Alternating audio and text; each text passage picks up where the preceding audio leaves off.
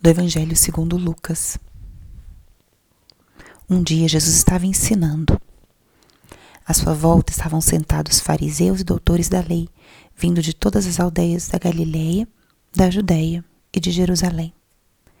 E a virtude do Senhor o levava a curar.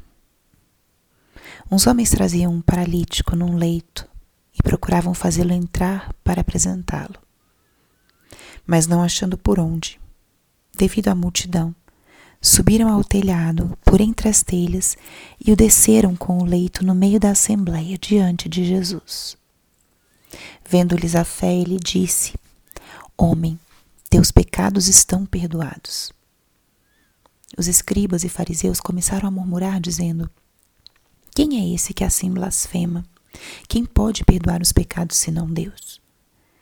Conhecendo-lhes os pensamentos, Jesus respondeu, dizendo: por que murmurais em vossos corações? O que é mais fácil dizer? Teus pecados estão perdoados? Ou dizer, levanta-te e anda? Pois para que saibais que o Filho do Homem tem na terra poder de perdoar os pecados, disse ao paralítico: Eu te digo, levanta-te, pega o leito e vai para casa. Imediatamente diante deles ele se levantou tomou o leito e foi para casa, louvando a Deus. Todos ficaram fora de si, glorificaram a Deus e, cheios de temor, diziam: Hoje vimos coisas maravilhosas. Palavra da Salvação.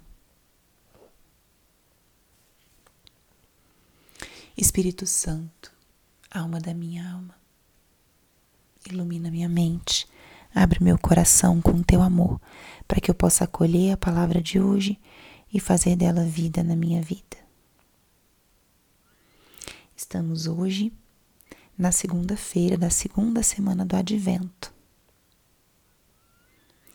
A segunda semana do Advento é um grande convite à conversão.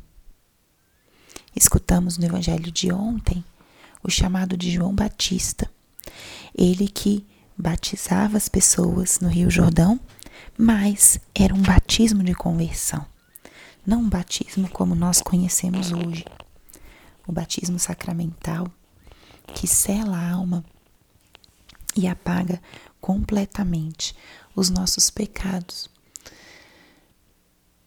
João Batista anunciava, exortava o povo a preparar os caminhos para o Senhor exultava e exalta, exortava o povo a entrar por um caminho de conversão, um caminho de transformação. E a proposta que eu trago nessa semana é que nós escutemos e contemplemos, meditemos nesse evangelho, nos evangelhos de cada dia, à luz desse convite à conversão. E sob essa luz, o Evangelho de hoje nos dá uma pista maravilhosa para o nosso caminho de conversão. Nesse Evangelho, uns amigos apresentam a Jesus um paralítico. Esse paralítico é levado em meio à multidão e é descido para perto de Jesus por cima do telhado da casa onde ele estava. Quanto desejo de cura está por trás desse gesto. Quanta fé no poder de Jesus está por trás desse gesto.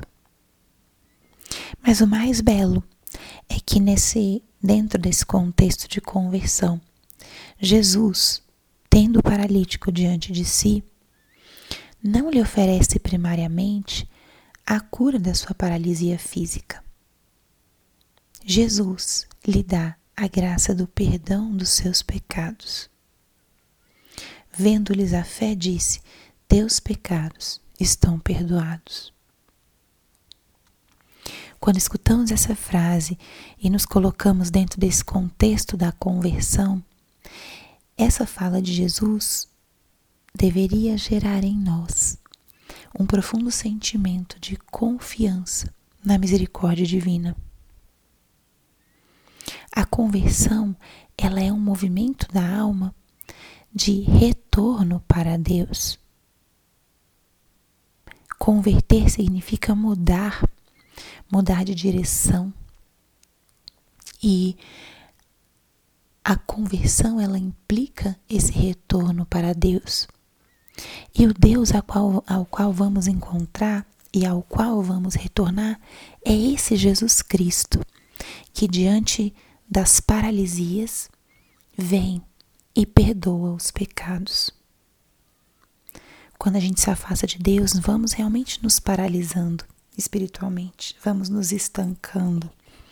E nosso Senhor perdoa os nossos pecados. Olha que belo.